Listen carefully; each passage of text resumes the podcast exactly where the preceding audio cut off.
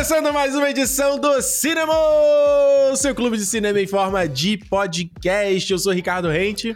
E eu sou Alexandre Almeida aqui, ó, com meu Gummy Bear aqui, pra quem tá vendo o vídeo, ó. Que delícia. Esse, esse Gummy Bear é batizado, Alexandre? Não, não, é de, é, é de criança.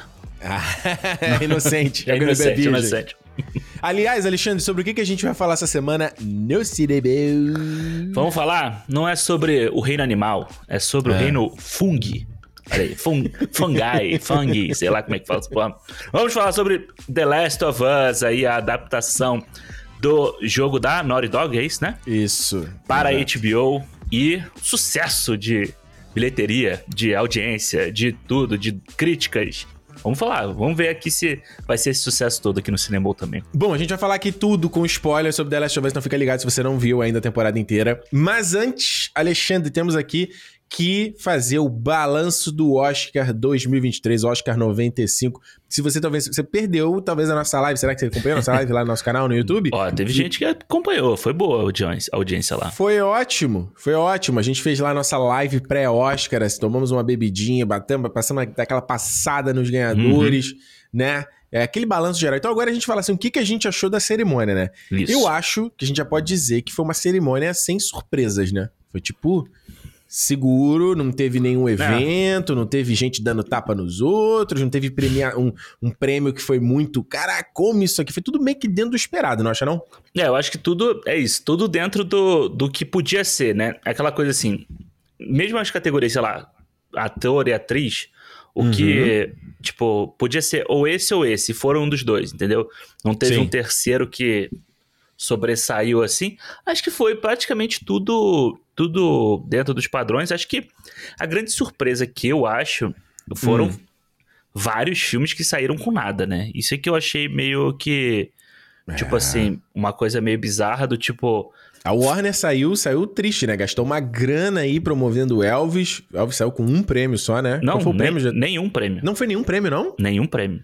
Zerado. Ó, e. É, é Elvis, ah. Fablemans, Banshees, Tar. Os quatro não ganharam nada. Saíram Nada. com a mão na frente e outra atrás. E eu acho que grande surpresa do tudo em todo lugar ao mesmo tempo ter. Mano, levou sete prêmios, cara. É. Foi tipo gigante. Por mais que eu ame o filme, eu não esperava que ele fosse rapar tudo, entendeu? Uhum. Eu achei que, pô, de repente vai ser um aqui, vai ser um ali. Mas, cara, todo mundo. Jamie Lee Curtis como melhor atriz coadjuvante, Kerry Kwan como melhor ator coadjuvante, Michelle Yeoh como melhor atriz, melhor filme, melhor roteiro original, melhor direção. Caraca, é. Alexandre. É, só faltou ao filme um melhor ator. Me Melhor montagem, né? Também. Melhor montagem. Melhor montagem. Só faltou a categoria de melhor ator, né? Se tivesse um, um ator principal, para ele fazer aquela coisa, né? Do Oscar que vence todas as principais categorias. Porque, tipo, o Silêncio dos Inocentes, por exemplo, que levou tudo, assim, mas é praticamente quase tudo isso. Se você pegar o Kerry Kwan, ele entra como melhor ator coadjuvante por uma questão de, de como o estúdio inscreveu ele, entendeu? Ah, mas ele é coadjuvante no filme, né? Pô, Sim, mas, se, mas sei lá, podiam ter escrito ele se quisessem de outra forma. Se tivesse escrito de outra forma, ele podia nem ter concorrido, né? Então, é verdade. tipo. É. Exato. Mas ficou bonito que deu o prêmio pro Brandon Fraser, que também a gente estava na torcida. Sim. O Baleia também ganhou como maquiagem, como a gente também tinha falado, que era um grande concorrente, né? A gente estava muito entre o Elvis Isso. e o Baleia levou. Aliás, você tá, você tá acompanhando a polêmica em torno da Baleia agora, porque ganhou o Oscar? Você viu? Do, tá sabendo? Do negócio que escolheram um cara magro para fazer. Magro não, é não gordo para fazer o, o Elbeso, né? No caso. É, estão falando que é o filme mais gordofóbico do mundo. Mas porque... isso já estava sendo falado antes. Não, por quê? Filme. Porque. Não sei por quê. Ah, porque não botou um ator obeso de 300 quilos para fazer o papel ali. Tipo, tinha que ser um cara. Tu fala assim, cara, você consegue citar alguém, algum ator que vai conseguir entregar o drama, que vai estar o nome no pôster e que tem esses requerimentos que você tá falando aí? Não. Tipo, é foda, sabe? Você vê uma, uma militância, o cara querendo fazer um negócio, você fala assim, cara, mas não tem aplicabilidade no mundo, cara. Vê o filme, sabe? Uhum. Se você achar que o filme tá é, é, falando mal de gente que, que sofre desse problema e tal, você fala, caralho, você não prestou atenção no filme, brother. O filme tá uhum. tá fazendo a crítica em relação a isso mesmo. Eu falei. Falei aqui no cinema como as pessoas estavam dando risadas nas cenas é. dele. Tipo, então é foda, cara. É, essa polêmica já vinha desde antes, né? Desde que ele Ganhou força, né? Ganhou força agora porque ganhou o Oscar, né? Isso aí. Mas, enfim, é, é, é, enfim, é o tipo de coisa que também muita gente quis descreditar a, a Michelle Yeoh pelas declarações dela antes. Gente, uhum. o pessoal interno tentou descreditar a Leslie. Oh, o tio, Leslie lá, né? A, Isso. Andre, ah, esqueci o nome dela. A Andrea Riseborough, né? Isso, Pela... falou, falou bem mesmo. É, é isso aí. pela, pela indicação. Então, enfim, o pessoal sempre tem essas, essas polêmicas pós-premiação e tal. Mas eu acho que. Cara, eu gostei. Eu acho que eu gostei de todos os prêmios, assim, sabe? Eu vou te falar que essa coisa do tudo em todo lugar, levar tudo, me incomoda um pouco, sabe? Essa coisa de tipo uhum. tipo assim, beleza, você entrega todos os prêmios para esse filme aqui. Parece que, tipo, caralho, é realmente o filme mais espetacular do mundo. Entendeu? Mas, é, mas tem gente que acha. Tem é, gente que acha, ué. Sim, ué. mas eu, é o que eu tô falando. Eu, eu, eu não acho. Eu não acho. Mas eu acho que, assim, e até foi muito legal ter tido aula na segunda-feira, né? Logo depois do Oscar. É. Porque o professor, o professor que eu tenho aula na segunda é, é professor de produção. Certo. E ele tava falando, e ele é um cara novo e tal, e foi muito legal porque ele falou que ele já trabalhou com a Jamie Lee Curtis e ele falou que ela é muito gente boa. Então ele ficou muito feliz por ela. Que legal, cara. É, e ele falou que ele acha muito importante um filme como esse fazer uma rapa dessa para o futuro, para as pessoas, pra gente ali. Ele falou para vocês, sabe? Para quem tá sentado ali. Pra a gente você... falou isso na live até. É, a gente falou isso, mas foi legal ver, tipo, ele falando isso pros alunos, sabe?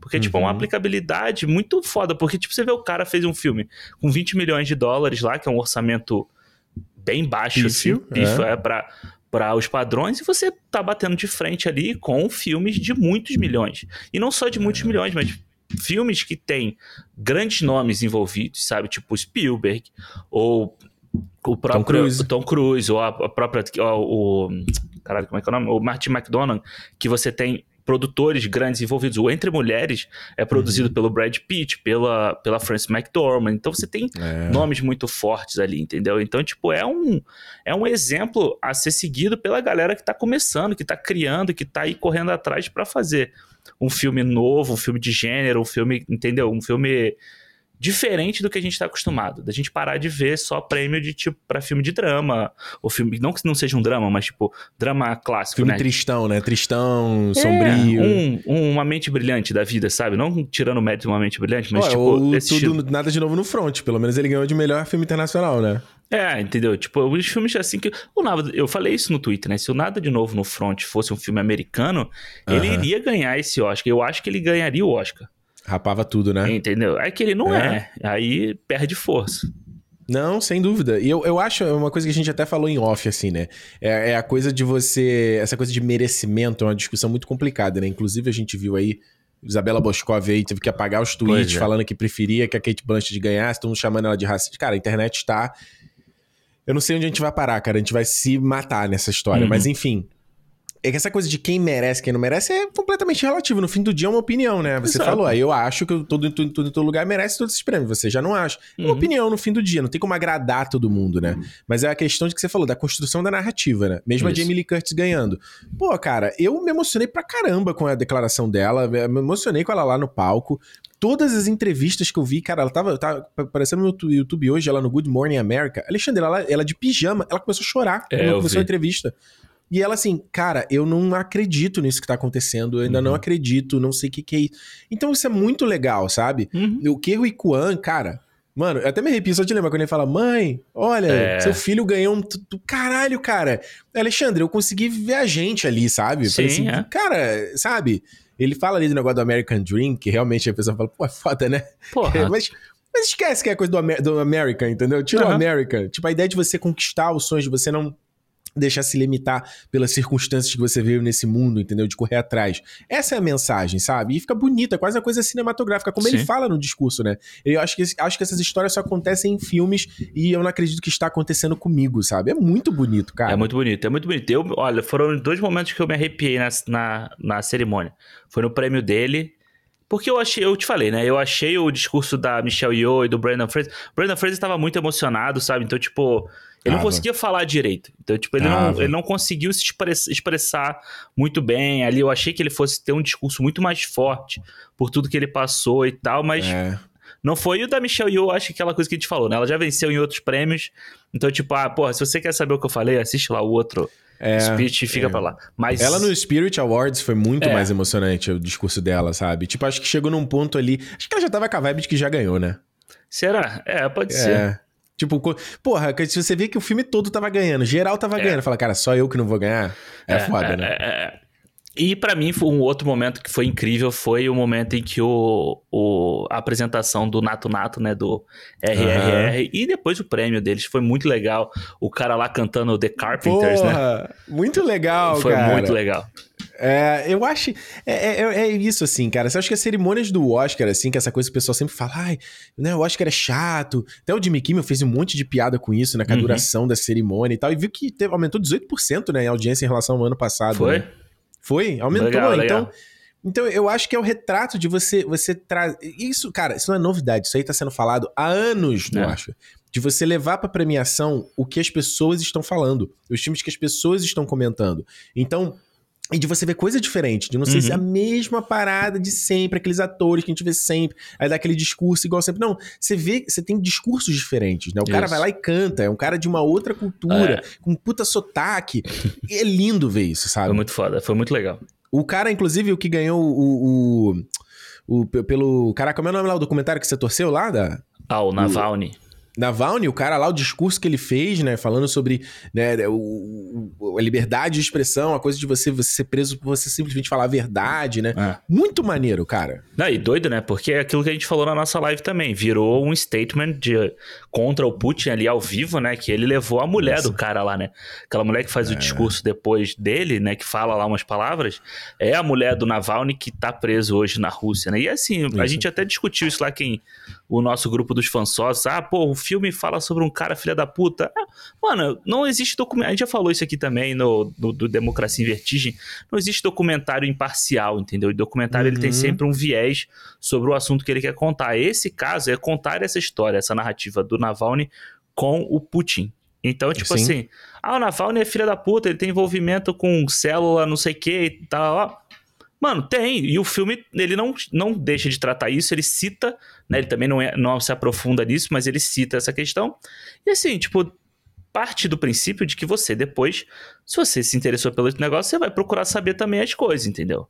Tipo, Exatamente. você não vai ver o, o, só um lado da história. Então, mas foi interessante isso, porque realmente aí eu acho que é mais um lado político de Hollywood, né? A gente já teve o lado político de você trazer essa diversidade mais para os prêmios, Uhum. E aí você tem esse lado realmente geopolítico, né, sobre a questão da guerra. Isso. E a questão das mulheres também, que foi muito citado, né? Foi citado pelo Jimmy Kimmel e no discurso da Sarah Polley pelo, pelo Entre Mulheres, que eu achei bem foda aquele início que ela falou ali. Uhum. Não, sem dúvida, sem dúvida. Eu acho que isso é o que faz a cerimônia ficar interessante, entendeu? É. Não é a polêmica em si do cara lá falar o comentário, a piada, um bateu no. É esse tipo de coisa, sabe? Você vê é uma coisa um pouco mais diferente, cara. 95 anos de cerimônia, você vê uhum. a mesma parada o tempo todo, é um porre, né? E aquilo, né? Não precisa ser diferente como eles fizeram no passado, eu acho. Que é tipo assim, ah, categoria vote pela internet. Qual a cena de ação mais não, você é prefere? É não é isso, entendeu? Isso é ridículo. Eu acho que é o que a gente falou do, em questão do tudo, é que tipo é um filme esquisito, meio bizarro, é. entendeu? É um filme pequeno, é uma coisa diferenciada, sabe? Um filme que eu fala acho. sobre bagulho de enfiar no cu, entendeu? Tá ligado? Tipo, é um... Porra. Porra. Uma arma que os caras enfiam no cu, tipo, porra. Porra. Agora, outros dois detalhes foram a apresentação da Lady Gaga, que a gente lá na nossa live falou que ela ia fazer um carnaval. Porra, ela foi arlequinizada, né? Cara, foi ela, o Todd Phillips, o Todd Phillips mexeu com a cabeça da nossa, nossa diva, hein? Não, eu fiquei impressionado, todo mundo falando assim, querendo saber onde ela comprou o demaquilante dela, porque ela chega na cerimônia com uma puta maquiagem é, carregada. Fudido. Na apresentação ela tá limpo. Cara, eu não limpo. sou muito fã dessas versões é, voz e violão de música James mais. Session. James não, Session. Eu não sou fã. Eu acho meio chato. uh -huh. Eu acho meio João Gilberto, sabe? meio que você tá ali, porra, comendo ali uma isca ali, uma isca de frango com um chopp. Tá... Eu acho isso meio chato, sabe? Uh -huh. Enfim, mas aí eu acho que a Rihanna, nesse caso, ela mandou muito melhor. Foi, foi bonita a apresentação. Foi. É, a, inclusive, outra que eu também adorei foi a apresentação do Lenny Kravitz né? Uhum. Lá na parte do In Memória, o, o John Travolta completamente emocionado, né? Ele perdeu recentemente a Olivia Newton-John lá, do Grease, né? Morreu ano passado. Então, tipo... E a Christy Allen, né? As e duas, a Christy né? Allen. Fez lá o... Olha quem a gente tá falando, né? Isso, é, é. É, Foi e aí legal. foi, foi legal. Fa- faltaram nomes, né, na, no, no In Memoriam lá, o pessoal, todo mundo criticou. Sempre falta, todo ano, né? O É, Paul mas- Sorvino faltou, foi o principal, né? Quem? O Paul, Sorvino, né? Do, do, do Sopranos, né? E do Ele Poder não- Chefão. Ah, ele não tava. no- Ele também faltou? É, eu, Faltou. eu vi o pessoal falando do Tom Sizemore, que morreu também há duas semanas atrás e tal. Isso. A Anne Haight, né, que teve aquele, sofreu aquele acidente de carro. E o Isso. Leslie Jordan, né, que morreu aí também há pouco tempo, comediante, famoso pra caralho em Hollywood e tal. É. Enfim, sempre falta alguém, mas eu acho que esses nomes são os nomes meio grandes, assim, pra faltar, tá ligado? Não é tipo, pô, sei lá, o, o Hector Babenco, por exemplo, que é um cara que é muito conhecido no- na área de cinema e tal, mas ele não é conhecido do povão em Hollywood, entendeu? Exato. Mas esses outros nomes, que, claro, o Babenco, claro que ele faz falta porque ele, pela importância dele. Mas, Claro. tipo, é, esses outros nomes são muito populares lá. E aí você vê não, não aparecendo, foi meio esquisito, assim. Sem dúvida. Agora, outro prêmio, assim, a gente teve os manjados que a gente já esperava, que era melhor efeitos visuais pro Avatar, Caminho da Água. Que James Achei Cameron estranho- não foi, né? Pois é, isso eu achei zoado. James Cameron e Tom Cruise não foram? Porra. É, inclusive, Achei a piada, inclusive, muito boa do Jimmy Kimmel. Muito boa. Inclusive, você imagina se o se dá uma, uma cagada qualquer completa lá, sei lá, e o, Tom, e o Top Gun ganha um melhor roteiro, uma, uma- um prêmio forte assim. Pô, e ele não tá lá? Feio, né? Feio. Não, muito feio. Muito Mas feio. dizem, dizem que ele não foi porque era, ele no dia seguinte ia filmar o Missão Impossível, né? Ele, ia preferiu tá pular de algum lugar, né? Ele ia pular de algum prédio. Então pronto, vai. Outro prêmio manjado foi o do Pinóquio, do Guilherme Del Toro, que inclusive ele já estava no palco. Ele já tava do lado do palco, só esperando pra subir, né? tá bom, vai lá. Olha, Merecido, mas manjado. olha, tem uns prêmios tão manjados que no nosso bolão lá, É. teve gente que. O ator coadjuvante, ninguém errou. Ninguém errou. Agora, melhor animação, teve um senhor do nosso bolão que errou. Que não Ah, botou é? o Pinóquio. Eu falei assim: o que, que esse cara tava na cabeça? Ele Porra, queria ganhar deu mole. sozinho.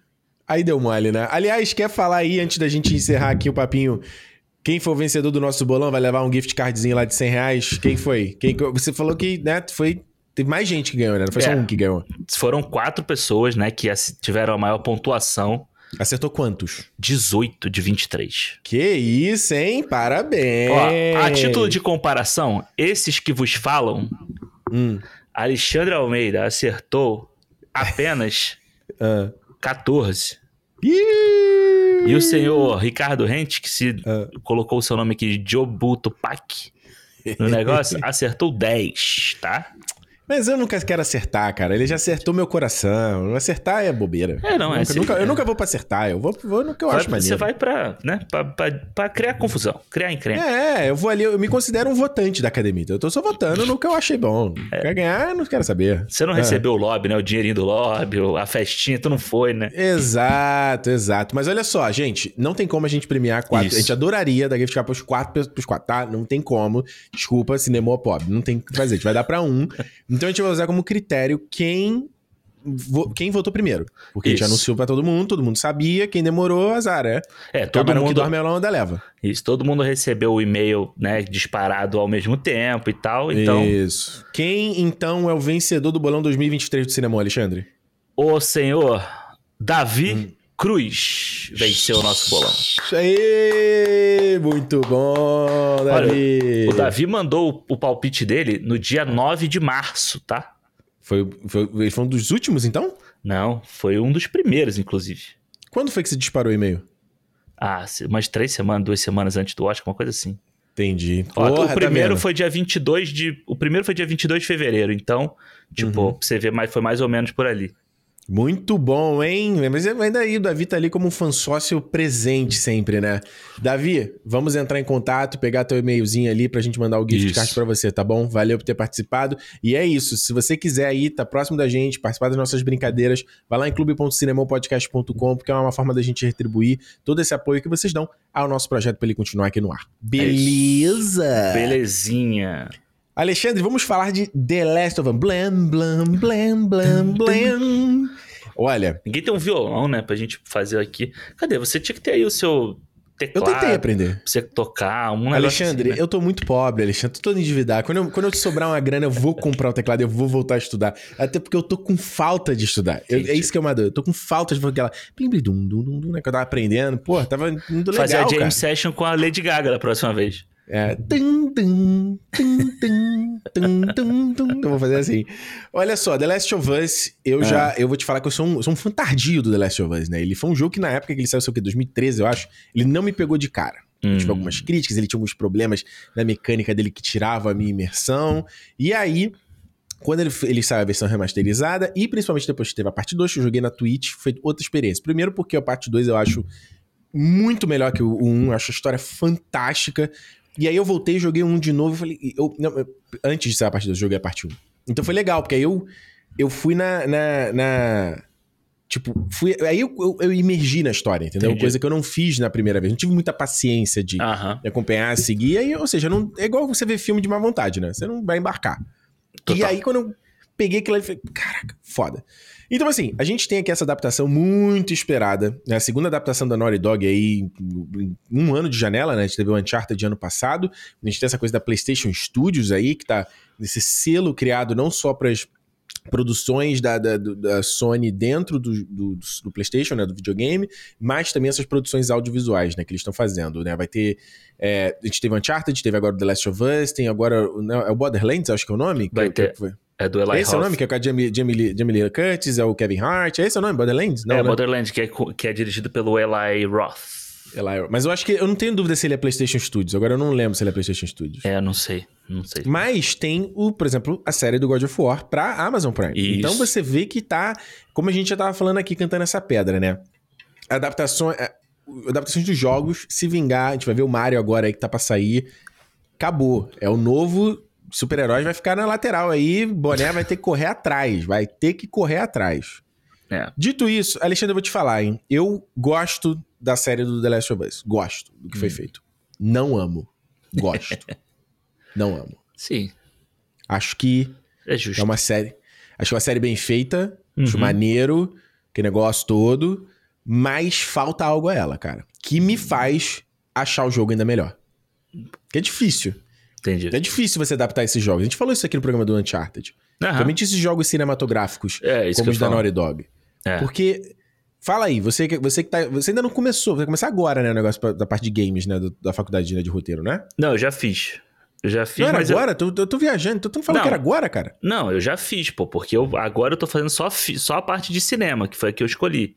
Os, Ok. primeiros, as- os primeiros meses é que você faz todos, né? TV, game e filme, que é como se fosse um panorama geral do assunto, entendeu? Ah, e depois tu filtra. É, e depois você escolhe qual Entendi. streaming, né, que você vai, que eles chamam. Então, Ah, fala. é, não, então, eu não. Eu nunca joguei The Last of Us. Tipo. Não, vamos falar real? O que, que você fala? Você debocha que é um jogo de abrir gaveta. Você fala isso. Sim. Não, e não é só o The Last of Us. Ah. The Last of Us, Red Dead Redemption. E Red Dead Redemption eu falo com propriedade que eu já joguei o primeiro. tá? É, tipo assim, são jogos que eles não Jogos me. de pescaria. É, é. São jogos que, pra mim, eu não gosto. Vamos lá, eu tirar o, o elefante da sala, né? Eu não sou muito de videogame. Tipo, eu jogo videogame, tipo, eu jogava muito FIFA com meu irmão, com os amigos meus, mas é porque é aquela coisa. Você senta, joga, perdeu, joga o outro. Isso. Muda o jogo, entendeu? Tipo, é uma coisa mais dinâmica. Essa coisa de você sentar, sei lá, é, gastar 10 horas do seu dia, 3 horas do seu dia, jogando um jogo só e tal, não sei o quê, pra mim, não funciona. Tipo, mais de storytelling não é a parada que você acha É, maneiro. E, tipo, e eu acho maneiro, entendeu? Tipo assim, se fosse um livro, sabe? Se fosse uma parada assim, talvez eu me interessasse, eu pegasse pra ler. Agora, tipo, uma história em quadrinho, uma graphic novel da vida e tal. Agora, como videogame, essa porra de você fica lá e você aprende. Aí você é isso, você procura, procura pista. Aí você lê o papelzinho pra você entender a história do não sei quem. E, tipo, isso, pra mim, pra mim, eu entendo todo o mérito. Eu acho que, tipo, Para de passar pano. Dá, faz, fa- dá as Não, afirmações aqui, Pra mim cara. não funciona, eu não gosto, pô. Já falei, eu não gosto. Mas assim, eu entendo o mérito. Estudando assim, você vê o trabalho, que é um trabalho bizarro. Eu tive uma professora que ela trabalhou na produção do Horizon, Uhum. o Horizon Zero Dawn, que eu vi, eu vi o meu irmão jogando, né? Eu olhava, eu ficava vendo ele jogando. É, e tipo, porra, ela falou que é um trabalho fudido, mano.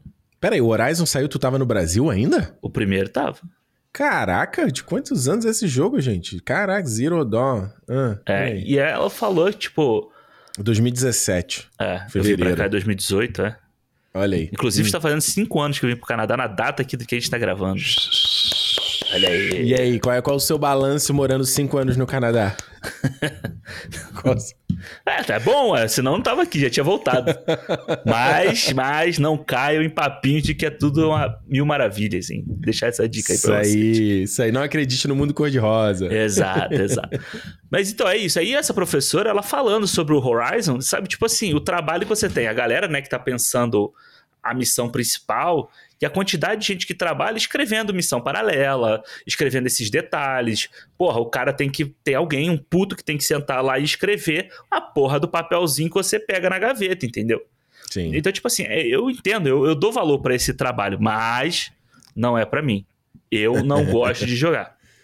Eu acho, curio... É, eu acho curioso, só fazer um adendo, ah. que hoje em dia você tem. Obviamente, você tem esses jogos que são mais realistas, né? E ele simula câmeras reais, né? O God of War novo é assim, o Uncharted, o The Last Isso. of Us, o Horizon que você tá falando, o Red Dead Redemption. Mas é engraçado que você tem até jogos menores que estão nessa vibe. Você tem, tipo, Hollow Knight, que é um jogo de plataforma lá, Metroidvania tem essa parte da história, né? Do criação de mundo, world building. Uhum. Você vai ver o Ori, que é o cara que eu chorei no final do Ori. Que é um jogo de plataforma. Mano, achei a história linda, Alexandre. Eu me debulhei de chorar no final do jogo. Achei lindo. Mesma coisa com Zelda, tá? Zelda uhum. é outro jogo também que tem uma história linda, criação de mundo maravilhosa. O Breath of the Wild vai ter agora o Tears of the Kingdom, né? Que sai esse Isso. ano, que é a sequência. É, e até o que eu tava te falando que a Juliana tá jogando, que era o jogo de barco lá, o Spirit, Spirit Farer, acho que esse é o nome uhum. do jogo.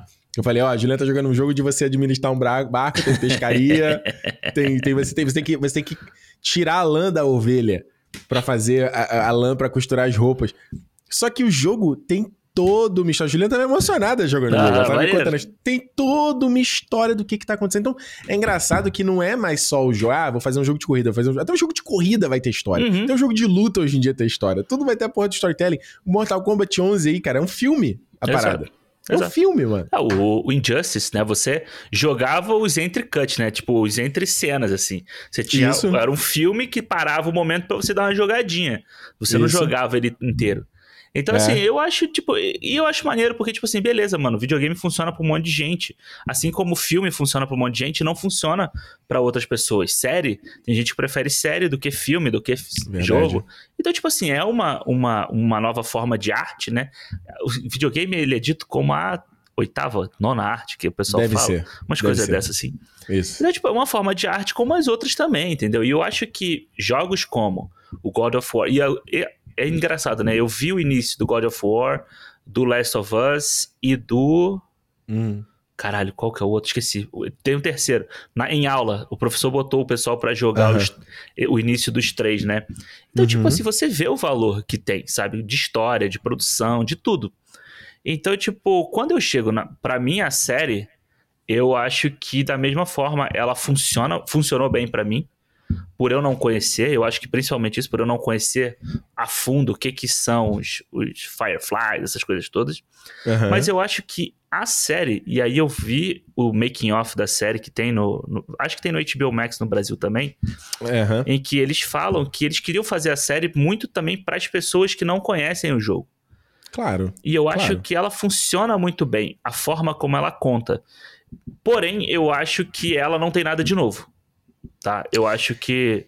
Pois é. E aí eu não sei a gente, se. A gente falou isso no Uncharted. A gente é. falou isso sobre esse não ter nada de novo, porque você era igual adaptar um Uncharted. Caraca, o que, que você vai fazer num filme? Porque o Uncharted, a, gra a, graça dele do jogo é ele ser um Indiana Jones moderno. Isso. E você ter isso no jogo como novidade. Quando você coloca isso num filme, não tem nada de novo. Uhum. Entendeu? Tanto que o filme da Lara Croft, o Tomb Raider de 2018, é, é um exemplo disso. Exato. Eu gosto do filme. Também. Mas ele, ele, quanto filme, ele não traz nada de novo, uhum. entendeu? Porque a graça tá no videogame. Sim. Sabe? E eu acho que. Eu concordo 100% contigo, tá? Sabe?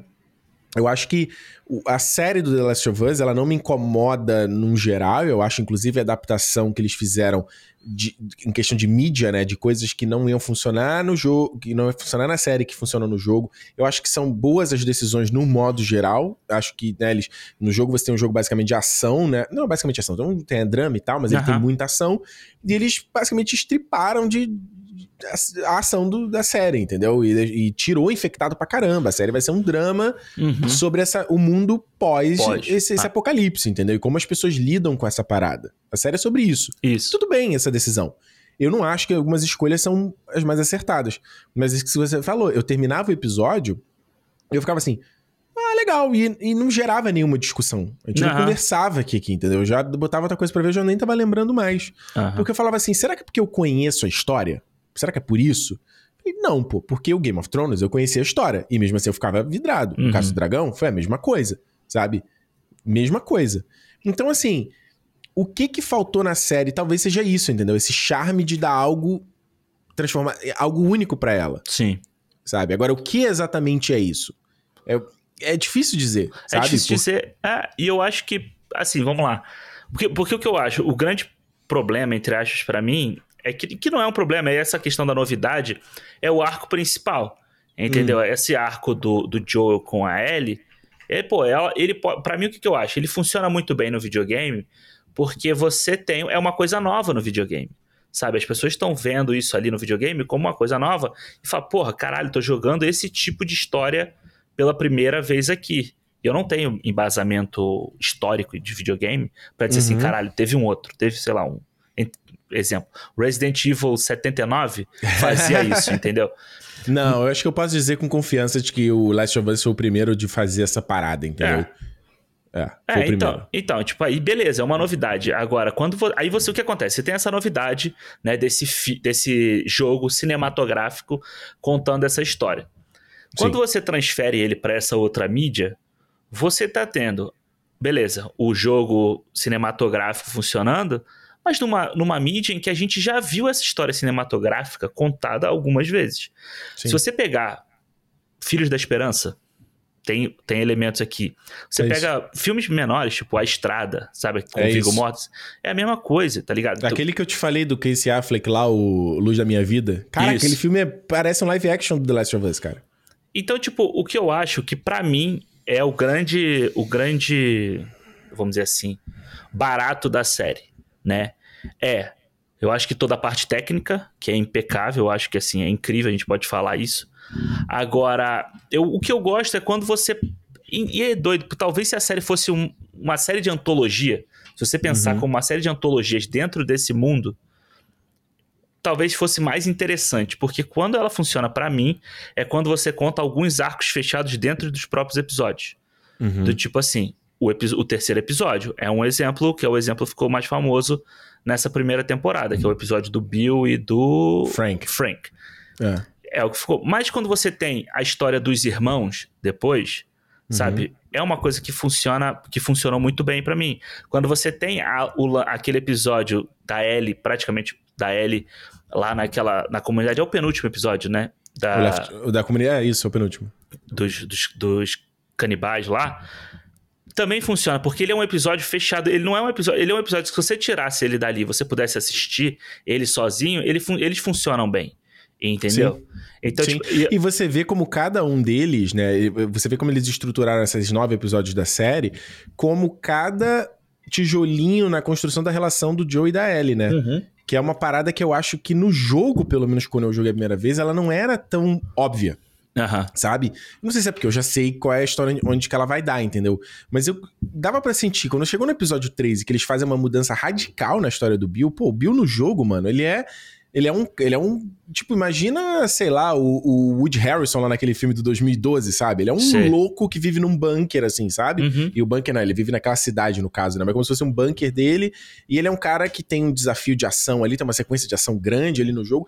E eles transformaram em algo completamente diferente para você discutir o que, que é essa vida, Sim. pós a parada. E, e justamente para construir a parada da, da, da psique do Joe, de cada pessoa mostrar como cada pessoa lidou com o mundo pós o apocalipse. Tipo assim, uhum. não tem como o mundo voltar a ser o que era. O que, que vai ser Sim. o mundo a partir daqui, sabe? E o Joe ser esse cara clássico também de história desse tipo de história, de ser o cara que parou no tempo, né? De cara que ficou travado e que ele sobrevive, ele não vive, né?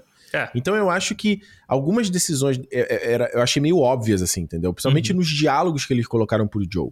Eu gosto que o Joe é um pouco mais suave. Inclusive a cena dele com o Tommy, onde ele chora, onde ele fala que tem medo. Isso. Eu, acho, eu não vejo nada disso no Joe do, do jogo. Porque ele é muito mais ah. duro no jogo, entendeu? Mas, por exemplo, eu não gosto quando ele no último episódio fala: Ah, não foi isso que me curou. E aí olha pra, pra Ellie. Uhum. Eu fico. Ah, sabe, acho que a série deixa muito claro E, e força muito essa coisa da Ellie ser uma substituta da Sarah. Que, Uhum. pelo menos pra mim, jogando, nunca foi essa, essa interpretação. Sim. É ele, ele, ele via, pelo menos na minha interpretação, da- do, o, o Joe vê a Ellie como essa esperança, essa vida nova, entendeu? Uhum. Dele acreditar, pô, essa pessoa nasceu nesse mundo e, e ela quer lutar por esse mundo, entendeu? Então por que, que eu não posso lutar também? Por que, que eu não posso acreditar nisso também, Entendi. sabe? Ah. Enquanto na série eles tentam construir essa vibe dela substituída, ela preencher o vazio da Sarah. E eu achei isso um erro. É, porque na série ele. O, ar, o, Joe, o Joe tem um arco muito, fam- muito clássico do Grumpy, né? Do cara Grumpy, que Hum, ele sim. tem um trauma do passado e ele é durão, e a- do- ao longo da série ele vai né, se curvando ao novo e tal. E a gente vê isso, tipo, em cenas que ele dá a mão pra ela, em cenas que ele, tipo, bota a cabeça mais perto dela. Então, tem várias. que ele dá um sorriso escondido de uma piada que ela faz. Então, tipo, isso Uhum. é, um, é um. É bem clássico dessas histórias. Pô, o filme novo do Tom Hanks é assim, entendeu? O Otto o, lá. O Otto, né? É, É. o. Qual é o pior vizinho, né? Como é que Pior ele vizinho do, nu- do mundo. Pior vizinho do mundo. É, é, é uma história assim, entendeu? Tipo, é bem básica. É, que ele perdeu a mulher, né? A mesma, mesma coisa, assim, né? É. E o cara endureceu, né? Aquela coisa toda, né? É, e eu, pra mim é tipo assim, eu, eu, eu entendo o que você tá falando, assim, até porque é legal, porque você tem a base dos dois Joe, né? E eu acho que é legal a gente ver, a gente discutindo que nem você falou, porra, é legal o Joe nessa série aqui, na série, ele ter mais sentimentos, principalmente com o irmão, com coisa Sim. do passado dele, do que um outro, uma outra mídia em que ele não tem tanto.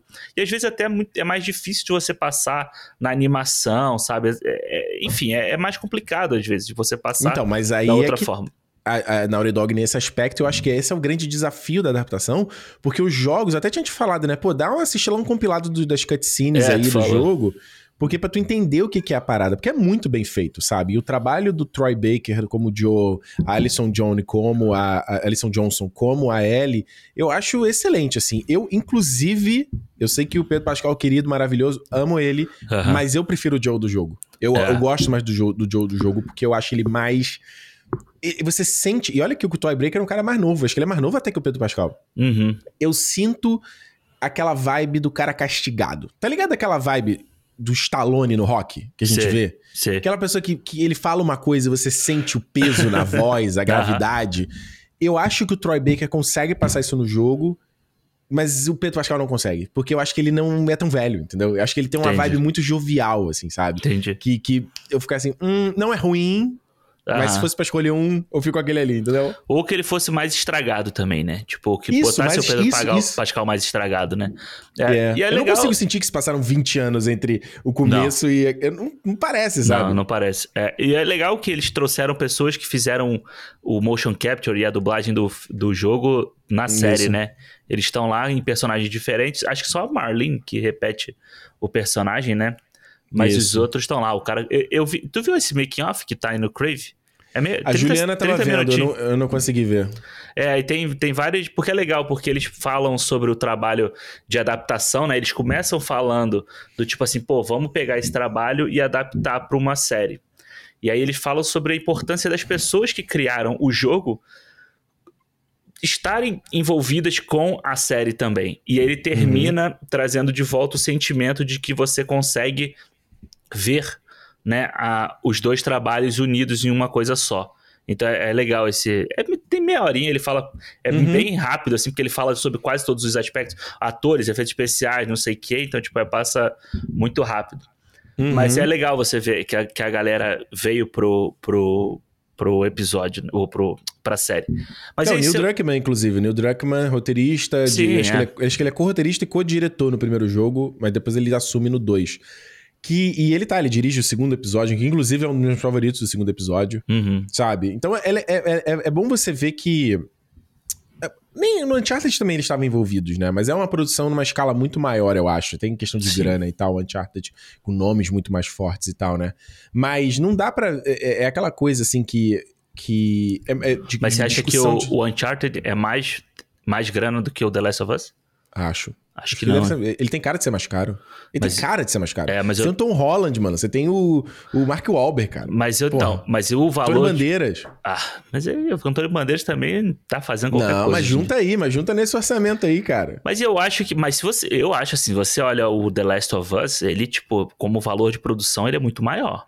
Entendeu? Ele é muito mais bem feito, eu acho. Acho que ele tem um outro nível de, de, de padrão, assim. Porque, tipo. Não, sim, sim, sim. Sim, ele é bem feito. Não, não vou mentir, de maneira nenhuma, sabe? A questão de produção e de recriação, tem umas replicações de, de, de cenários do jogo que eu, são perfeitas. Eu acho uhum. que, inclusive, os efeitos de maquiagem dos clickers ficaram ficou, ficou é. formidável.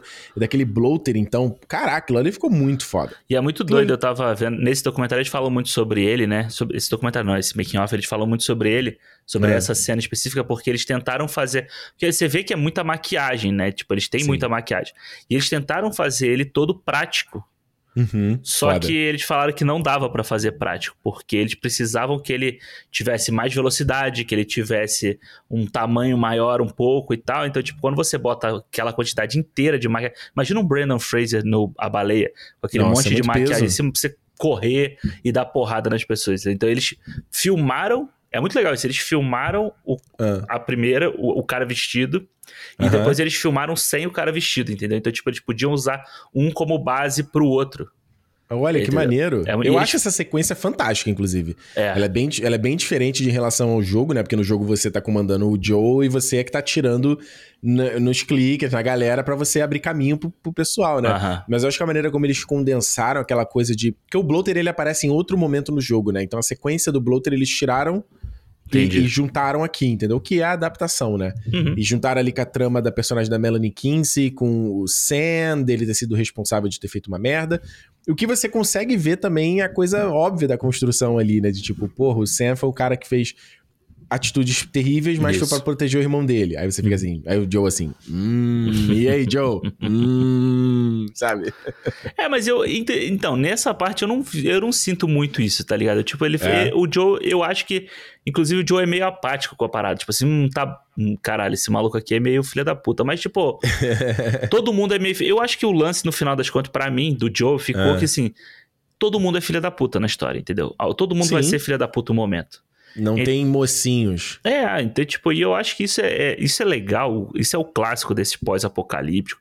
Esse que a gente citou aqui, todos que são bons, tipo Filhos da Esperança, que você não tem. Todo mundo é falho, todo mundo tem suas falhas, Sim. suas fraquezas e tal. Então, tipo, eu acho que isso torna a história mais humana. E eu, isso eu gosto Sim. na série, entendeu? Tipo, eu, eu gosto e eu acho que o Pedro Pascal, ele é engraçado que ele é meio Mandalorian, assim, né? Ele não fala muito.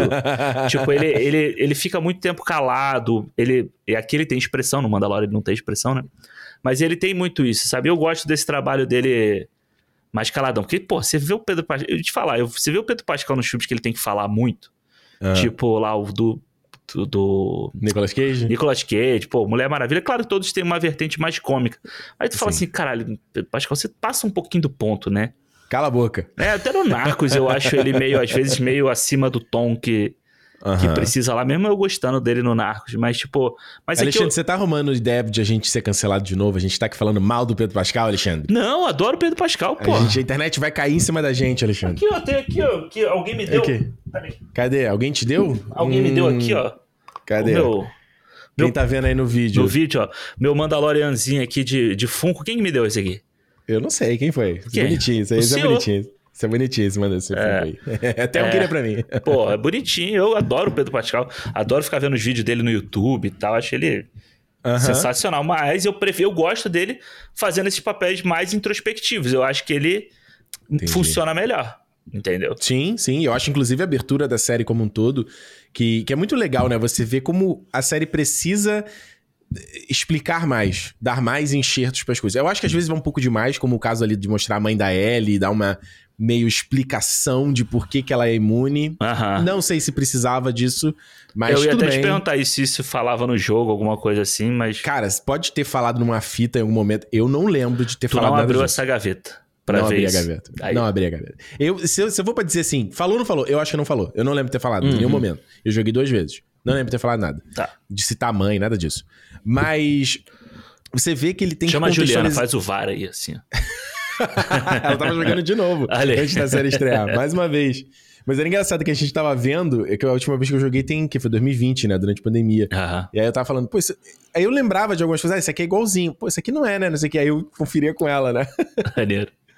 Mas ele, ele é legal você ver que ele, é, nesse primeiro episódio mesmo, ele tem que contextualizar muito mais, né? De mostrar o começo de cada um dos ataques e dar uma aquela explicação do negócio da farinha. Eu acho que a abertura já, a abertura do episódio 1 e 2, eu achei fantástica. Que acho que é o cara nos anos 70 falando Isso. do que, que era o Cordyceps e da questão do aquecimento global. Achei fantástico é você é trazer aquilo ali, porque você traz um, uma coisa tangível. A série toda tenta tra trazer isso que é. você tava falando. Humanizar a parada e, e, e, a gente conseguir sentir que tá acontecendo no mundo real, entendeu? Ela, uhum. Eu acho que a série, e talvez até por isso que tenha menos infectados, o que me desagradou, uhum. mas que nessa vibe de querer que você sinta que como se fosse mais um documentário, entende? Sim, sim, sim. De, de, de algo que aconteceu no, no mundo, num what if, numa timeline diferente da Terra, uhum. sabe? É. É, eu, eu. O primeiro episódio é o que começa com, com isso que você falou, e é bem. É bem Chernobyl, assim, né? Tipo, é Sim. bem naquela vibe, assim, aquela, aquela abertura. O segundo é o que abre com a cientista, não? Isso. É, que ela que é, começa a tremer com a mão. Porra, aquela cena do caralho. É do caralho essa, essa abertura também. Eu gosto disso. Eles só tinham que ser mais, ter sido mais consistentes, eu acho, sabia? Nessas aberturas. Porque eles fazem, se eu não tô enganado, episódio 1, 2 e no último, né? Não lembro dele. Ele faz mais, mais nos outros episódios? Eu acho ah. que eu queria ter, Eu tinha expectativa de que, de que isso fosse Todo uma episódio constante. tivesse uma abertura, né? Pois é, porque isso seria legal ter na série que não tem no jogo, que é você mostrar a, essa pandemia no resto do mundo. Uhum. Tipo, no jogo ela fica muito concentrada nos Estados Unidos, entendeu? Você Pode não crer. sabe o que acontece em outro lugar. Então ele fala da coisa do governo, da Fedra e dos vagalumes, mas como é que foi no Brasil? Uhum. Como é que uhum. foi na China? Como é que foi na, na Itália? Sabe? É, é, seria interessante até de você saber, se, sei lá, se tem um lugar que nunca foi afetado, tipo a Austrália, tá ligado? Que é uma, uma ilha, que nem foi com a história do Covid. Sabe Sim. que eles conseguiram e, se fechar? E eu acho que ainda daria um potencial se você pensar em franquia, né? A gente nunca sabe, né? Os caras já têm a segunda temporada confirmada, que já disse o Neil Druckmann aí, de que não vão adaptar a parte 2 em uma temporada só, o que eu acho completamente acertado. Completamente acertado. Metade uhum. do jogo tem que ser uma temporada e a outra metade em outra temporada. Pontos de vista diferentes, tem muito potencial de ser muito foda. É, pelo que eu. Assim, eu não sei tudo do 2, sei coisas pontuais, até porque eu, na, na época eu vi um pouco das tuas lives lá, você jogando e tal. Tipo, pelo que eu acho, essa ideia que eles têm de você contar episódios de pontos de vista diferentes, ou você contar histórias paralelas, como foi essa primeira temporada, no 2 parece que funciona muito mais. Sim, 100%, 100%. Ah. Mas, e você, mas não sei se eles vão fazer isso, né? Mas seguir uma temporada inteira com um ponto de vista e a terceira temporada um ponto inteiro. Mas o ponto é, mesmo no 2, ele, ele começa a abordar mais ainda outras facções, entendeu? Uhum. Você tem os cicatrizes, você tem os cascavéis, sabe? Então você tem um potencial de, de, de criação de mundo e um potencial de spin-offs e... Que tipo, mano, se essa série explodir de audiência, como já foi ótimo na primeira temporada... Uhum Desculpa, cara. É, eu acho até tolice você falar: não, não, vou encerrar com três temporadas. Acabou a história do jogo aqui, não vamos adaptar mais. Uhum. Eu acho bo bobeira, entendeu? Sim. Mas eu sinto que a série tem um pouco de medo de ser comparada com outras séries de zumbis, entendeu? Sim. Tanto que eles não chamam o termo de zumbi, tem que chamar de infectado. Eu acho que eles têm um medo de ser comparado com The Walking Dead, sabe? Eu acho que eles têm medo de ser comparado com Guerra Mundial Z, sabe? Ah, sim. Eu sinto isso na série. É, tá ligado? Eu, eu acho também, mas eu acho que é proposital, tá ligado? Tipo, eles não quererem fazer Sim, igual, assim. Total, acho total. que não é, eles não querem fazer igual. E eu fico. Quando você me falou essa história dos infectados, né? Que no jogo tem muito mais e tal, e que aqui aparecia há pouco, eu fiquei pensando nisso. Falei, caralho, é verdade. Porque tem, tem episódios que eu ficava assim, tipo, pô, beleza, e aí? Eu lembro que as pessoas falavam, caralho, The Last of Us é foda, porque tem lugares que você entra e tem que entrar, né, devagar, porque pode dar merda, e se der merda é tipo, é meio que imparável o bagulho e tal. E uhum. aqui eles, de vez em quando, entravam nos lugares e, tipo assim. Nada. Iam passando, iam passando. Mas aí eu fiquei pensando, porra, se, você, a gente trouxer pra uma coisa mais tangível, né, pro nosso mundo aqui. Uhum. Porra, quando a gente teve a pandemia há pouco tempo, né? Uhum. A gente tinha muita gente que era, tinha sido infectada, né, pelo vírus e tal, mas não era todo mundo, tá ligado? Tipo, você, eu, pelo menos, eu usava máscara, tinha cuidado e tal, mas eu trabalhei a pandemia inteira uhum. e fui ficar doente só depois que você relaxou, né? Então, é. tipo assim, você conseguia transitar pelos lugares sem toda vez ter que bater de frente com o negócio, entendeu? É, então, mas eu... é bem diferente, né, Alexandre? Então, mas, eu, mas, o que eu tô falando é isso. Se você trouxer essa ideia de que, beleza, você tem os infectados pra série, entendeu? Uhum. Eles estão espalhados pelo mundo inteiro. Mas eles não estão em todos os lugares. Até Não. porque o fungo, ele não vive em todo lugar, né? Dependendo do fungo. É, e eles fizeram, eles tiraram, né, a mudança dos esporos, que é uma parada que eu acho que era, é muito legal na- no jogo, e eu entendo eles terem mudado na série, acho que na série talvez não ficaria tão interessante visualmente falando Isso e é o tal. que? São- É aquele, aquela poeirinha que tem no jogo. É, porque a infecção é dada pelos poros, né? E aqui eles transformaram a infecção acontecer pelas aquelas membraninhas da boca do- dos Hum. bichos tocando você e tal, né? Que, e eu entendo, eu entendo a mudança e tal, não, não tem nenhuma crítica contra isso, mas eu acho, e eu sinto falta disso na série, eu sinto falta desse, desse- do nível de periculosidade que você tá falando, entendeu? De tipo assim, porra, você entra no local e você, o som do clicker, o barulho, sabe? O silêncio é muito importante no jogo, sabe? Porque ele dá aquela coisa do, do- do mundo morto, sabe? Aham. E você não sabe quem vai aparecer. Então, eles, eu acho que eles só aproveitam legal o negócio do clicker no episódio 2. E aí no episódio 4, que é o 4, né? Que eu já tenho o bloater, é o 4 ou 5. Cinco, Que eu aí já entra a loucura, já tem um monte Ação. deles e tal. Pesado. Pois é, e eu acho que o The Last of Us, principalmente se você joga nos modos mais difíceis do jogo, ele é muito dessa coisa de tipo. Caraca, cara, eu não sei se eu posso dar o próximo passo, eu não sei se eu tô respirando tão alto, sabe? Aham. Eu acho que eles não exploram tanto essa parada, porque eu sinto que eles tiveram medo também de não transformar o Joe num John McClane, tá ligado? Entendi. Que vai lá, faz, resolve, tem ação. Então você vê que a ação é muito. Contida, né? É, eu acho que nesse caso ser, ser realista demais não foi tão legal pro The Last of Us, pra série. Entendi. É, porque o que eu acho que também o que, eles, o que eles podem ter tentado fazer na série é muito mostrar. Eu acho que o The Last of Us, principalmente o 2, e aí você me corrige se eu estiver errado. Hum. Estou falando aqui de orelhada, porque eu não Ah. joguei. é muito. É sempre. E assim, todas essas séries de pós-apocalípticos é muito sobre a humanidade, né?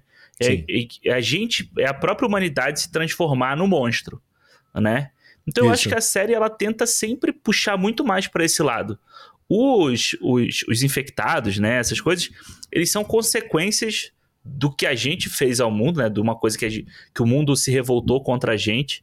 E a gente hoje em dia tem atitude. Na, na série, né? A gente tem atitudes piores do que desses monstros. Esses monstros estão tentando sobreviver da forma como o fungo ali, como o Cordyceps funciona Sim. que é se apropriando do- de um corpo alheio para poder continuar se expandindo. O Sim. grande monstro, no final das contas, são os humanos, né? Então, tipo, eu acho que a série, assim. E aí você pega bastante do que o. Como é que é o nome dele? O, o criador da série, junto Neil Druckmann. Ah, não, Não. Craig Mazin. com o Craig Mazin. Tipo, o que ele faz com, com o Chernobyl, entendeu? O Chernobyl, Sim. o Chernobyl. É, tipo, de você mostrar a monstruosidade no, no humano muito mais do que no, no acidente catastrófico da, da usina, entendeu? Então eu acho que, Sim. tipo. A sé- pra mim, a série funciona muito desse lado, entendeu? Tipo, eu, eu sinto falta de ter uma ação, ou de ter um corre-corre ali, ou então, tipo, na cena do, do, do shopping, Sim. que, pô, no meio do episódio ele mostra que tem um bicho infectado lá no escutando a porra do negócio. O que, que ele só vai aparecer meia hora depois, entendeu? Pois Cê- é. Entendeu? Tipo, isso eu fiquei assim, cara, é agora que ele vai aparecer. Não, é agora. É, a bichinha ainda dança lá, não sei o quê, sobe, fala, no, sobe É no, porque ele tava muito colado na parede, entendeu? Ele demorou a se soltar. É, tipo, ele não pode se soltar muito rápido, senão ele quebra. Igual no Piratas do Caribe, lembra que eles, se Aham. quebravam assim? Aí eu Isso. fiquei assim, ah, entendi. Aí depois vendo aí o making off, eu vi eles falando que, tipo, como era difícil você reconstruir, fazer essa coisa digital e as maquiagens e tal. Aí eu falei, e aí tinha- ainda era filmado ainda meio que no final de pandemia. Aí eu já não sei, entendeu? Sim. Tipo, a gente acaba tem um ano aí que a gente tá passando pano por um monte de problema de, de produção baseado em pandemia. Eu acho que a partir de Sim. agora é que a gente vai poder começar a tirar esse de. Pau Esse ar- dentro. é, tirar esse argumento de, de, de lado, né? Botar, deixar de lado. Mas eu fiquei É. pensando nisso. Pra mim faz falta, mas eu ainda acho que, tipo, quando você tem personagens, tipo lá o. Aquele cara, o canibal lá, Uhum. e ele é um monstro bizarro daquele jeito, pra mim Foda. funciona mais, entendeu? Funciona mais do que um monstrão que ah, corre atrás das pessoas. Mas eu sei que isso é, tipo, é parte do jogo. As pessoas também que querem assistir o The Last of Us querem ver isso aí, mas, enfim, pra mim funciona. É. Não, eu gosto desse episódio. É, 8 é muito bom, inclusive, cara. Eu acho que.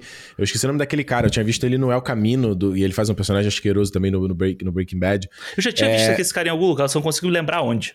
E não é, é no eu sei que eu vi Bad. ele no El Camino, eu não vi mais, mais nada, não lembro de ver mais nada, mas Ah. eu achei ele excelente, assim, porque justamente o que você falou, é você. Eu acho que a série faz um trabalho muito legal de, de, de- nessa aplicabilidade, né, nessa inserção do mundo, de fazer a gente se questionar qual seria a nossa postura nessa situação. O que, que a gente faria? A gente seria o Bill? A gente seria o Frank? Uhum. A gente seria o Tommy?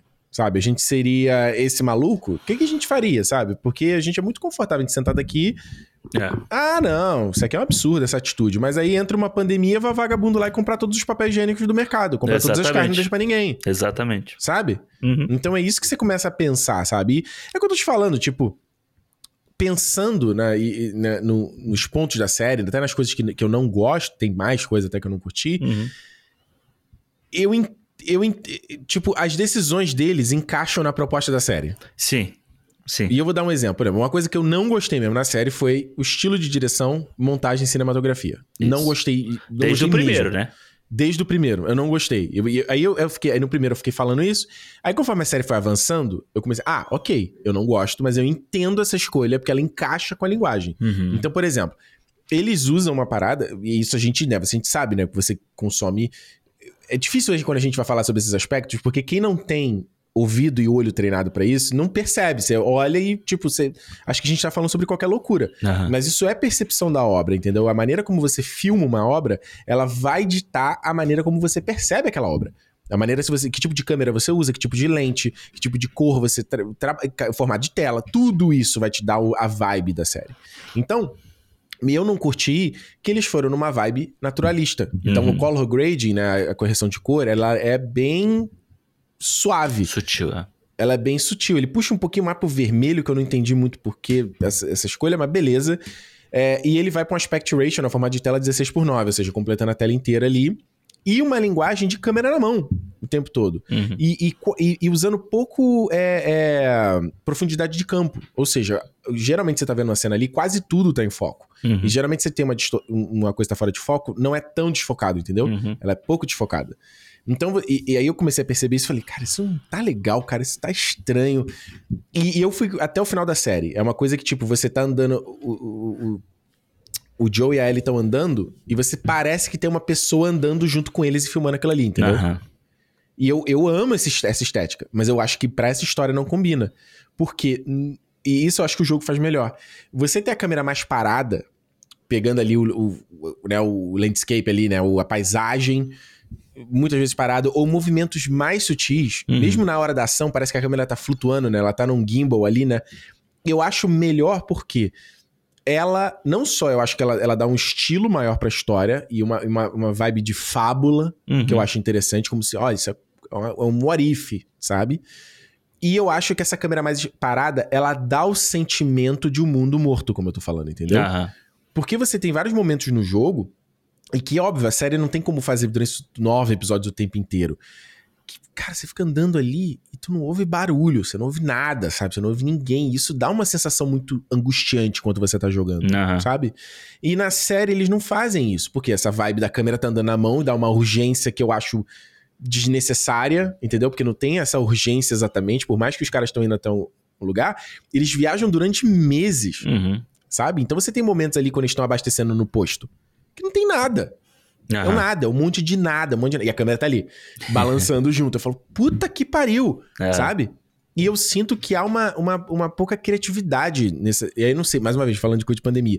Eu acho que há uma pouca inventividade onde você posiciona a câmera. A cena, então, do Bill e do Frank, quando eles estão comendo morango ali, cara, é, basicamente são dois ângulos só. É um ângulo deles dois juntos e um ângulo aqui da esquerda do, do, do Bill, eu acho. Uhum. Se eu não tô enganado. São tipo dois ângulos.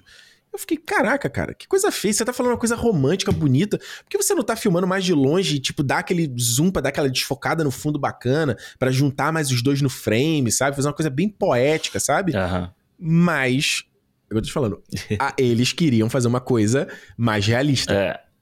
Não gosto, não acho que. Acho que.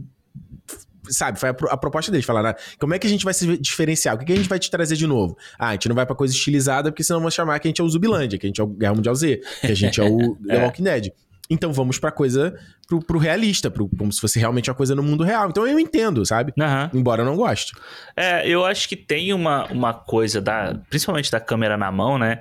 Primeiro, que é dessa urgência que você falou, e por mais que ela não seja do tipo assim, você tem que levar em 24 horas, você pode levar não sei quanto tempo, ainda é uma história que tá sempre andando praticamente para frente o tempo inteiro, né? Você tem que você tem que cumprir essa missão antes que você seja ou pego ou morto, ou não sei o quê. Então você precisa desse time do tipo assim, mano, a gente tem que andar, vamos, a gente tem que cumprir, tem que, tem que, não pode parar e tal, não sei o quê. Então, tipo, eu acho que tem isso. E eu acho que tem principalmente a questão de diferenciar do jogo, sabe? Da uhum. linguagem estética do jogo, não parecer ser o jogo na tela, pra gente parecer que está, que tá assistindo uma coisa, tipo, a mesma, não a mesma história, mas tipo, The Last of Us contado na televisão, entendeu? Contado em, em, outro formato. Eu acho que tem muito isso.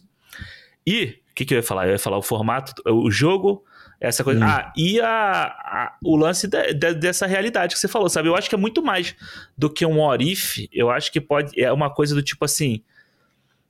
Olha só. Entendeu? Tipo, é, eu acho que ao invés de. A, o, é, o que pode ser. O que pode acontecer é tipo. Isso aqui vai acontecer e vai ser dessa forma. Sim, Entendeu? e a cena de abertura do primeiro episódio, ela já é boa porque ela, baseada em fatos, em ciência, ele, ele tenta falar, mano, isso é completamente factível, é. saca? E o, o, lance da, inclusive dessa coisa dos poros, eu tava vendo que eles tiraram, não só por uma questão de, de de linguagem e tal, mas de que se a infecção fosse por poros, aí que a gente não sobreviveria, não é, teria, não teria como sobreviver. Como. Ah. Então, quando ele faz isso, ele é, é igual o Chernobyl, entendeu? Ele já cimenta no mundo real, sabe? Ah, ah, ah, e eu acho interessante você pegar. Eles pegam o conceito dos códiceps, né? Que, que, é, que é real, tipo, é muito doido você ver isso. O que acontece. Já falei isso aqui. Assistam hum. lá a série do Zac Efron na Netflix. Principalmente a segunda. Qual é a boa? É, não, vamos nessa, não é? Vamos nessa? Vamos, né? Sei lá. Acho que é uma parada nessa. assim. É, que o, tem, o, acho que é um episódio, segundo episódio da segunda temporada é na Austrália. E eles hum. falam sobre isso. E ele tá com os caras e eles vão caçar o Cordyceps. Eles vão procurar. E eles acham uma. Eu acho que é uma formiga ou é uma minhoca, sei lá. Hum. E que ela tá com o fungo, já passou da cabeça dela, assim, sabe?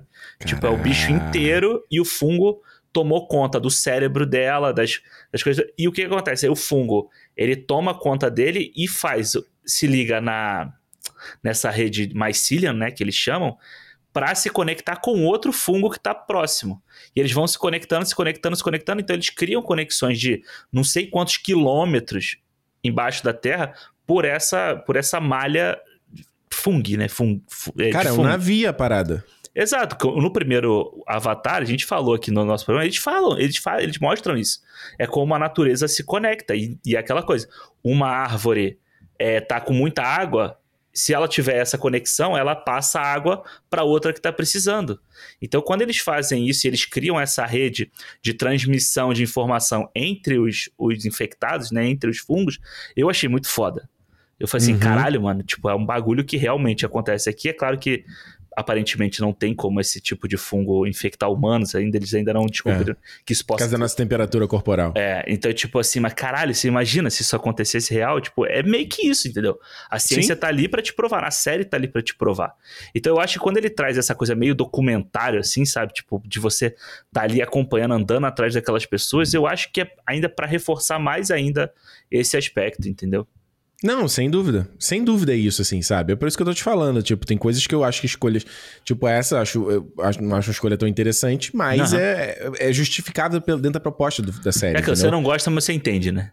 Não, exato. É, e é o que a gente sempre fala aqui, né? A gente saber diferenciar quando a gente uhum. faz uma análise o que, que a gente gostaria e acha que é uma oportunidade perdida versus o que a obra é. Entendeu? Exato. Então, tipo, é. eu não gosto, mas a, dentro do que a obra faz, eu entendo. Uhum. Agora, tem coisas, eu conversei contigo isso em off, tipo, de questão de direção mesmo, que eu achei muito estranha, sabe? E, tipo, a galera, os diretores envolvidos, tem muito diretor de filme filme de arte, né? Filme, filme fora uhum. americano, né? De outros países e tal. A galera que fez trabalhos excelentes, né? Mas tem umas coisas que eu acho muito estranhas, assim, de tipo. Eu acho que é o que eu tô te falando. Acho que parece que a série tem esse medo dela ser pop, entendeu? Uhum. Tipo, quando vai ter a sequência lá da música do, do Take On Me, que eu achei, eu achei tão mal colocada aquela cena, uhum. e, a, a, a, Ellie brincando. E ele, mais uma vez, faz pouco. Eh, os, os ângulos de câmera são pouco inspirados, eles não são muito art, artísticos, eles têm como posicionar a câmera quase de um jeito que o olho humano estivesse vendo. Uhum. Saca? Ele não faz uma. E eu, em comparação mais básica, você pode pegar, por exemplo, o Better Call Saul que ele faz uma parada que obviamente vem muito inspirado pelo cinema no ar e tal, ele faz uma outra coisa, mas você vê que tipo, o cara vai filmar um carro na estrada e ele pega uma câmera e põe, sei lá, uma câmera de 200 milímetros, uhum. e aí a, a, luz da cidade parece que tá assim, tá, tá vira, vira, é. é, não, é, vira um desfoque da, da, luz do tamanho do próprio carro, assim, sabe? Uhum. Mas é uma parada estilizada, dentro da proposta do negócio, uhum. entendeu? Então, o que eu tô te falando, eu, eu só que eu, o que acontece? Eu acho que às vezes isso entra em conflito. Por quê? Você, por exemplo, eu fiquei. Eu falei assim, cara, os caras deram, né, usando o termo do jovem, deram uma nerfada no Joe. Aí eu falei assim, tá, eu sabia onde essa história ia ir. E até o Thiago, Thiago Maria já tinha falado que, ah, não, a temporada vai adaptar o jogo 100%. Então é. eu sabia que o final seria, que era o final no hospital. Eu falei assim, mano, como esses filha da mãe vão resolver isso? Porque ali é uma sequência de ação gigante no jogo. Uhum. Tipo, você tem que enfrentar aqueles, aqueles exércitos todos e vira tipo um, um exército de um homem só, um Lianissa, entendeu? é. Então, quando a série tava nessa, nesse medo de fazer o Joe entrar na ação, eu falei, mano, como é que vai virar essa parada? Pra mim, eu acho que eles fizeram a pior decisão possível. Hum. Por quê? Eu falei assim, cara, se eles estão fazendo uma coisa documental, então faz essa sequência de ação o mais cru possível. Uhum. Os, o barulho, tipo, quase como às vezes o Tarantino. Não sei bem que Tarantino é um péssimo exemplo, porque ele faz muito é, violência estilizada. Ah, o Clint Eastwood faz, tipo, bem cru. Isso, isso. Que é onde você sente. O, o, barulho de cada tiro, ele quase te deixa surdo, sabe? Uhum. Você sente o impacto do negócio, sabe? Eu falei, mano, então vai desse jeito. Você põe, de repente, menos gente para ele enfrentar, mas mostra o cara ainda ao máximo para fazer aquele uhum. negócio. Uhum. E, cara, episódio corrido coloca um bando de câmera lenta, com é. aquela música meio apoteótica, que eu fiquei assim, que merda é essa, brother? Uhum. Eu achei horroroso, Alexandre. achei horroroso a conclusão daquela história toda, a virada. A, série não dá nem tempo do Joe concatenar as ideias. Uhum. Ele já chega no hospital pronto a tirar a Ellie de lá. Aham. É muito rápido, né? A revelação do que tá acontecendo com ela, com a decisão e tal. É muito rápido. É, eu acho assim, eu não entendi por que, que esse, esse último episódio é tão curto. Quando eu pois dei é. o play, eu tava esperando um episódio de uma hora e. Caralho, eu tive que ver uma hora e vinte de episódio de, da porra do House of the Dragon lá. E esse, esse aqui me entregou 40 minutos de episódio. Eu falei, caralho, fudeu. É, é só realmente a sequência final do, da parada. Aham. Uhum. E assim é foda, porque, tipo, isso que você falou, né? Ele fica, ele fica machucado, né, num episódio, né? Ele. ele... O que, que acontece com ele? Eu esqueci. É, ele toma a facada ah, lá, ele né? Toma a... que, é. que, é um, que é engraçado, né? No jogo é uma parada bem mais não realística, né? Ele cai de, um, de uma sacada, acho que ele tá lutando com o um maluco, aí ele cai num vergalhão, tá ligado? Ah, tá. E aí, só que eu acho que na, não sei se acharam que na série ia ficar muito irreal que ele, irreal que ele sobrevivesse a esse negócio. Então é. Então botou só o cara dando uma facadinha. Que inclusive é outra sequência que. Não é uma facada, Caraca. né? É uma estacada, né? Tipo uma ponta de madeira, sei lá o que, que é que ele toma, que é um buracão que faz na barriga dele, né? É, aliás, isso, inclusive, é outra sequência que no jogo é grande, de você tá naquele ambiente ali e você tá sendo perseguido por essa gangue. Que na série é resolvida assim, ó. É.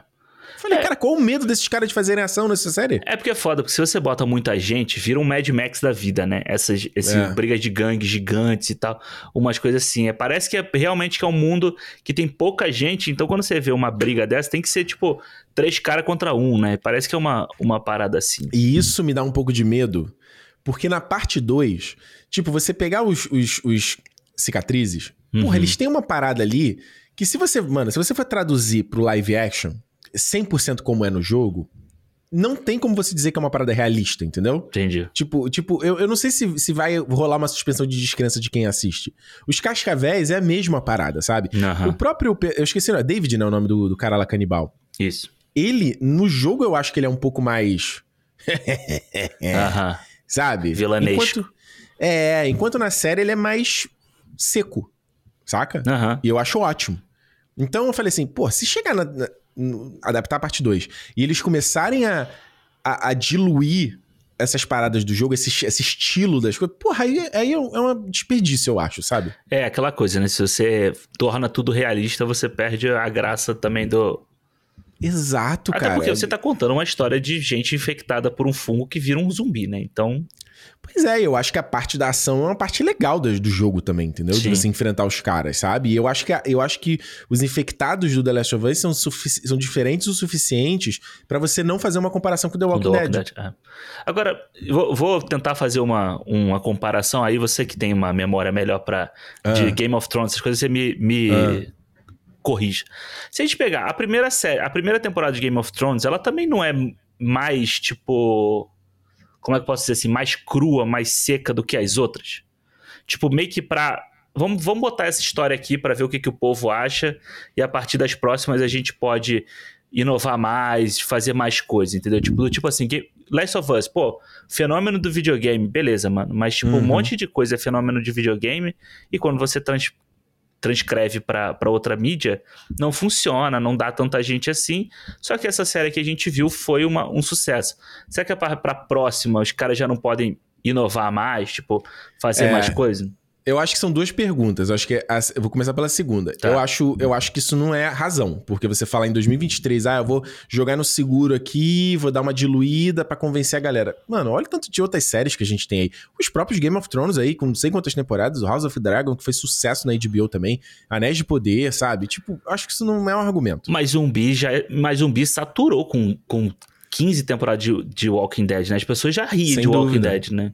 Sem dúvida, mas porque. Mas é o que eu tô te falando. Eu acho que a, a, o- a criação de mundo do The Last of Us é, sufi- é diferente o suficiente, Aham, ao meu ver, pra você não comparar com The Walking Dead. tá. Ah, ah, é zumbi, é mas não é a mesma coisa. É uma outra parada. O próprio design é completamente diferente, entendeu? E essa primeira temporada, tu não acha que ela possa servir mais como, como essa criação de mundo pra gente entender e a partir Ah, da mano. próxima, tipo, já tá com a Eu- ideia comprada? Eu não vou guardar essa esperança. Aham. Porque eu acho, assim, por mais que eu estou aqui criticando várias dessas decisões, a temporada em si ainda é sólida dentro da proposta dela. É, total.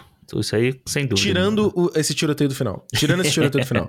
A série, ela é bem consistente, entendeu? Aham. Enquanto do negócio do Ga- Game of Thrones que você falou, Uhum. o livro também é assim, porque o próprio Martin cria, né? Ele é bem seco e aí ele vai explorando a magia, as loucuras gradativamente, quando lá nasce os dragões no final do, do primeiro livro, lá com a Daenerys e tal. E aí ele começa a pirar. Cada livro ele vai pirando mais e mostrando mais aspectos loucos do mundo. Então ele faz uma criação, uma, uma progressão muito gradual dessa, da, da fantasia na história.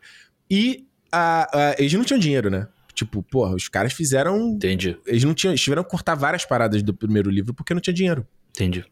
Então É. teve isso, sabe? É, eu fiquei pensando nisso, sabe? Do tipo, beleza, o, Le- o The Last of, o Pedro Pascal fala isso nesse, nesse making off, que quando ele foi falar com a irmã dele, eu acho, que Uhum. eh, pra perguntar, né, porque ele sabia que ela, ela jogava videogame e os filhos jogavam e tal, aí que ele falou assim, pô, eu vou, tô aqui, né, podendo pegar um papel numa série baseada num, num videogame que chama Last... Aí todo mundo, The Last of Us. Ele falou, cara, eu não-. Cheguei no meio da segunda palavra ele já- e todo mundo já tava vibrando, eu falei, beleza, eu tenho que fazer isso, entendeu? Mas Sim. tipo assim, ela, te- ela tem essa força toda fora de quem conhece videogame, ou da galera que, sabe, consome séries, HBO e tal. Esse aqui, quando eu vi a série, e assim, eu concordo completamente com você, do tipo, a eu acho a primeira temporada ótima, por mais que eu não ache que ela seja a história do The Last of Us não seja uma coisa tão original assim, Sim. mas do tipo, eu acho ela incrível, sabe? Eu acho, porra, bem feito, eu acho bem feito, eu acho tudo, tipo, as, as atuações são boas e tal. Mas aí eu fiquei pensando, falei, pô, beleza, será que os caras também não estão, tipo, né? Vamos ver o que que vai dar aqui? É, mano, sempre entra aquele argumento, aquela porque eu já não aguento mais das pessoas falando que, tipo, ai, finalmente uma adaptação decente de jogos. Eu acho isso um puta bullshit. Acho que a gente já teve produções suficientes, boas o suficiente, baseado em jogos. A gente. Mano, o que que é o Pokémon? Pokémon é uma obra baseada em jogo. Né? E olha o sucesso que é essa merda. Mesmo o Detetive Pikachu, que não é uma dos melhores filmes. É um Eu filme acho legal legal. de ver. Eu acho legal. Filme legal, filme do Sonic. Filme legal. É. O primeiro, o próprio Tom, Tom primeiro que Mortal. Kombat, pô. Primeiro Mortal Kombat lá atrás, do Paul W.S. Anderson, também era Pois legal. Não era uma Pois é, então- bomba. Pois é, então eu acho que às vezes entra nesse papinho, entendeu? De tipo, Aham. ai, adaptação excelente dos jogos e tal. É, mas eu esqueci que foi- qual foi a tua pergunta. Eu esqueci. Não, eu tava falando que eu achava que, que era meio jogar no seguro pra tentar trazer mais público. Até porque. É, E tem isso que você falou das pessoas também falaram que ah, é melhor de tudo. Porque é um veio com um selo de grife, né? Ele vem meio Sim. grifado por HBO e a HBO só faz coisa maravilhosa, todo mundo ama tudo que a HBO faz. Mais ou menos, né? Você vê. Eu, a Juliana tava revendo. A Juliana É. começou a ver o True Blood, né? E eu parei de ver na quarta temporada. Eu acho que eu vi duas ou três, eu não me lembro. Ela viu tudo. Ela viu tudo. Qual e que aí, entra eu- umas fadas e um bagulho assim? É na terceira? aí, quando entrou a fada, eu saí. é, Falei, foi onde eu parei de ver também. Alexandre, fica muito pior. É Fica mesmo? muito pior. Porra, aí tinha umas cenas que eu tava vendo com ela que eu falei assim, caralho, desculpa, isso não pode. Isso é, é nível CW, cara. Isso não é HBO, tá ligado? Tipo de efeito especial, de montagem, tosquíssimo, assim, sabe?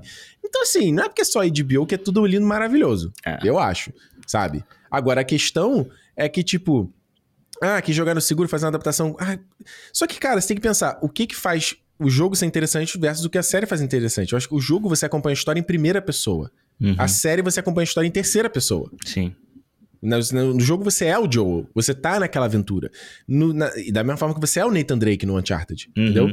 Como é que você transpõe esse clima, entendeu? Eu me sinto muito mais investido na história do jogo do que na série, porque eu sou o Joe no jogo. E Entendi. eles, como é que você transpõe isso, entendeu? Então eu vejo que, que aí você me corrija se eu estiver errado. No, Uhum. no roteiro é que você vai ter que fazer essa parada, não, não só roteiro, óbvio, mas de tipo você fazer o, o- espectador comprar aquela dor do personagem, comprar, investir naquela história, investir naquela relação. Uhum. Eu acho que eles fizeram bem essa parada, principalmente porque a Bella Ramsey e o Pedro Pascal, excelente Aham. ali. Excelente. No Mas- jogo, e a troca deles é muito boa também. no primeiro jogo, o Joe é o protagonista e a Ellie é Sim. meio que uma, é um, um coadjuvante junto com ele na história. Isso, mas você, o Joe é o cara, e você começa com ele, né? Come- Na verdade, você começa jogando com a Sarah, né? Aham. Naquela cena, na cena que ela acorda Isso, ali isso, no é. primeiro episódio. É, mas você, o Joe, o Joe é o cara, entendeu? Tá. O tempo todo. E aí É. no segundo jogo a Ellie é a protagonista, né? É porque Então- eu acho que essa é a grande diferença, né? Porque a série, ela é, tem um, um duplo protagonista, né? Ela tem uma dupla de protagonistas, né? Sim. Você tem a Ellie e o Joel, praticamente a história, eu acho que as- muitas vezes tende muito mais a ser a Ellie a protagonista do que o Joel. Então, quando Sim. você tem um roteiro de, com dois protagonistas, e aí a gente pode pegar, mano, o primeiro, eu tava pensando nisso outro dia, o primeiro Velozes e Furiosos, Lá por exemplo, ele. não é, são dois protagonistas, porque a história funciona a partir da amizade entre os dois. Se Uhum. você tira um dos dois ali, tipo, ele não funciona da mesma forma. Então, o- aqui na série, ele funciona dessa forma.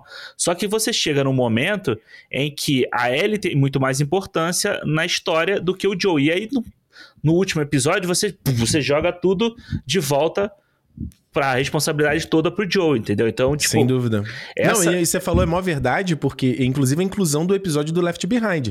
Que ele é um DLC, ele é, um, ele é uma aventura. Aliás, Left Behind eu joguei uma vez só. Em 2000 e, sei lá, 14, quando ele foi lançado. esse é o Então, do, do, do shopping, né? Exato. Então, você você não acompanha, você não tem aquela coisa de você, de você saber exatamente qual é a da Ellie, o que, que aconteceu Uhum. com ela. Então, aqui, realmente, essa coisa da protagonista não tinha parado pra pensar. Realmente é verdade. Por causa do episódio Left Behind e por causa do, do- do- da abertura do episódio sobre a mãe dela, entendeu?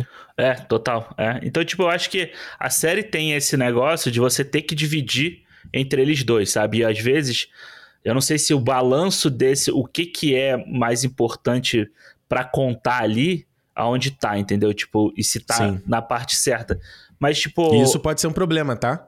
Isso é, pode ser um que problema. depois você vai trazer outros pontos de vista, né? Não, isso pode ser um problema muito. Eu, eu- imaginando as próximas temporadas, tipo, primeiro porque você tem a inclusão da Abby, e dentro do núcleo da Abby você tem outros personagens ali debaixo dela, e, e- e a, a série tem que dar espaço pra Abby. A Aham. Abby, se eles fizerem correto, a Abby tem que ser a protagonista da próxima temporada. Hum. Entendeu? Ela tem que ser a protagonista. E se eles fizerem direito. Porque o Joe tem a presença. O Joe ainda tá na série, só que aí vira o jogo, entendeu? O Joe vira o coadjuvante. Aham, sim. Sacou? E a Ellie vira a protagonista. Só que você tem o Joe ainda marcado. E aí, como é que vai ser? Com Pedro Pascal bombando na internet? É o Mandalorian, entendeu? É. Será que eles realmente vão saber botar o pé no chão e falar assim: não, a gente vai ter as cenas, ele ponderado, bons momentos, porque o protagonismo agora é dela. Uhum. Sacou? Ou vocês vão ficar tentando justamente ainda dar o espaço pros dois, como eles fizeram Pois nessa é, temporada. pois é, ainda Que mais aí eu acho que vai ser meio cagada, assim. É, ainda mais com o carisma que nem você falou. O carisma dele. O que tem que acontecer? A Disney tem que tirar o capacete do Mandalorian. Pra ele poder trabalhar mais na próxima temporada. Ô, Alexandre, eu tô cantando essa. Olha, dois... a gente- no momento que a gente tá gravando aqui, já foram dois episódios do Mandalorian. Vai ter o terceiro agora. Eu tô os dois episódios falando. Tira essa merda desse capacete. Eu não aguento mais esse capacete do Mandalorian. Tira! Acabou. Não pode, ele, ele se banhou no bagulho lá, não pode mais tirar agora. Porra, a Bocatan lá, que é a mais, é a mais louca ali, da, da, na fiel da parada, não usa máscara, caceta. Mas ela não é fiel na seita dele. Ah, é, vem Lewis, né? Não, porque ela não é fiel, porque na história do Clone Wars, dadadá, no Rebels. Foda-se, Isso aqui- caguei. Calma, isso aí é papo pra daqui a um mês e pouco.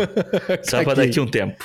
Calma. Aham, é, exato. Mas o que eu ia falar? Bom, eu acho que a gente fala, você falou aí rapidinho da Bella Ramsey. Eu acho que eu assim não nunca fui muito fã de Game of Thrones e tal, mas ela, o papel dela no Game of Thrones era, era legal de ver.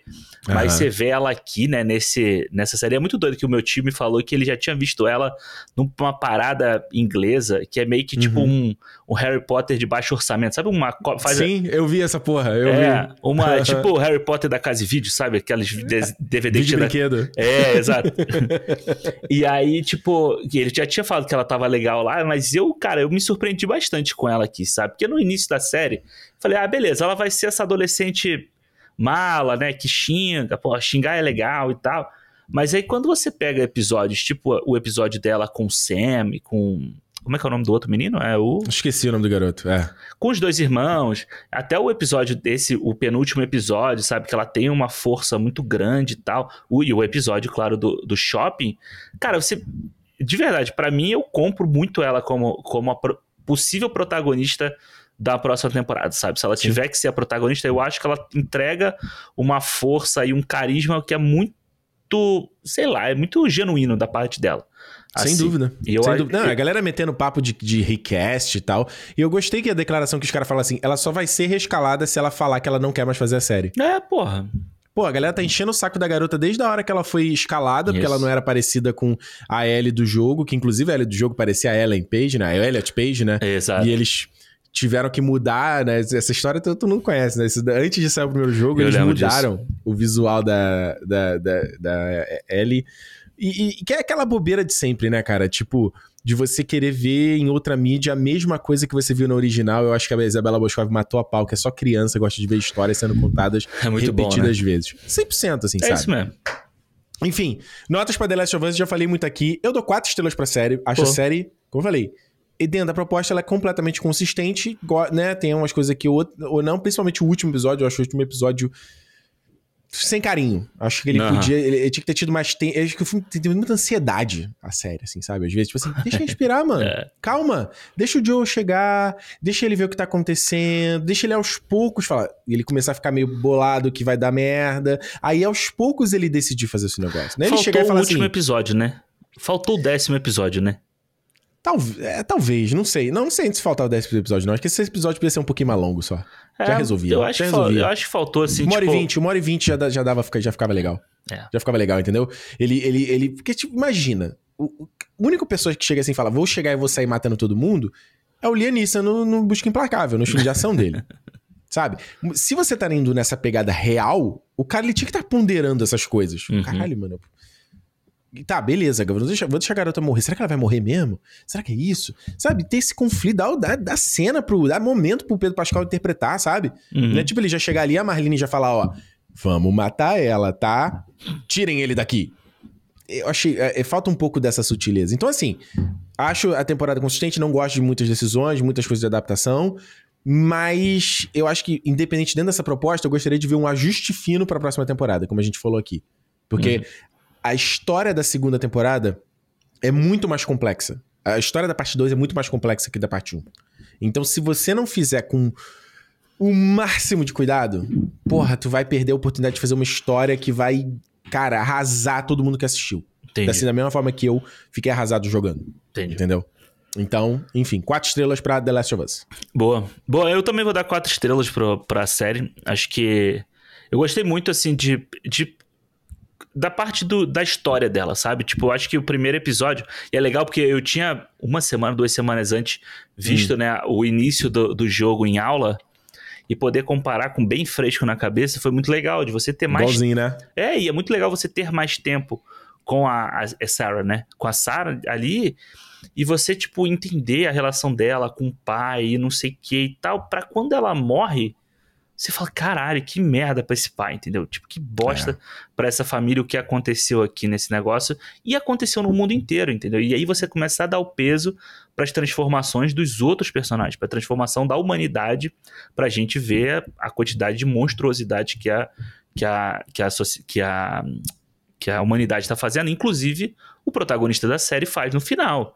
Sim. Entendeu? Então, tipo, o que eu acho quando eu falo que falta um episódio, talvez, um, porra, um fillerzinho deles dois, tá ligado?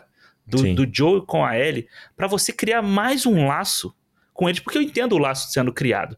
Ele vai sendo Uhum. criado um pouquinho, ela cuida dele, depois ele resgata ela, mas aí no próximo ele já toma uma atitude, que é aquela atitude assim, você não vai deixar essa criança morrer, né, essa pessoa morrer, pra Uhum. você poder ter uma cura pra humanidade inteira.